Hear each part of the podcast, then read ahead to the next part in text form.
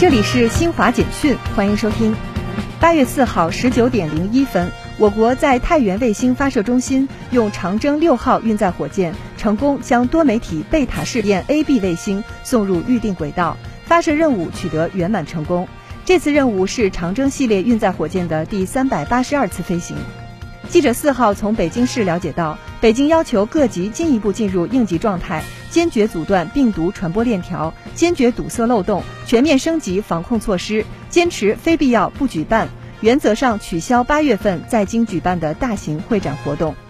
记者四号从上海市新冠肺炎疫情防控新闻发布会上获悉，目前上海市疾控中心已经基本完成八月二号新增的一例本土确诊病例的流行病学调查和基因测序工作。基因测序结果显示，该病例感染的新冠病毒属于德尔塔变异株，经比对与近期国内多地本土病例基因组无关联，但与境外德尔塔变异株同源性较高。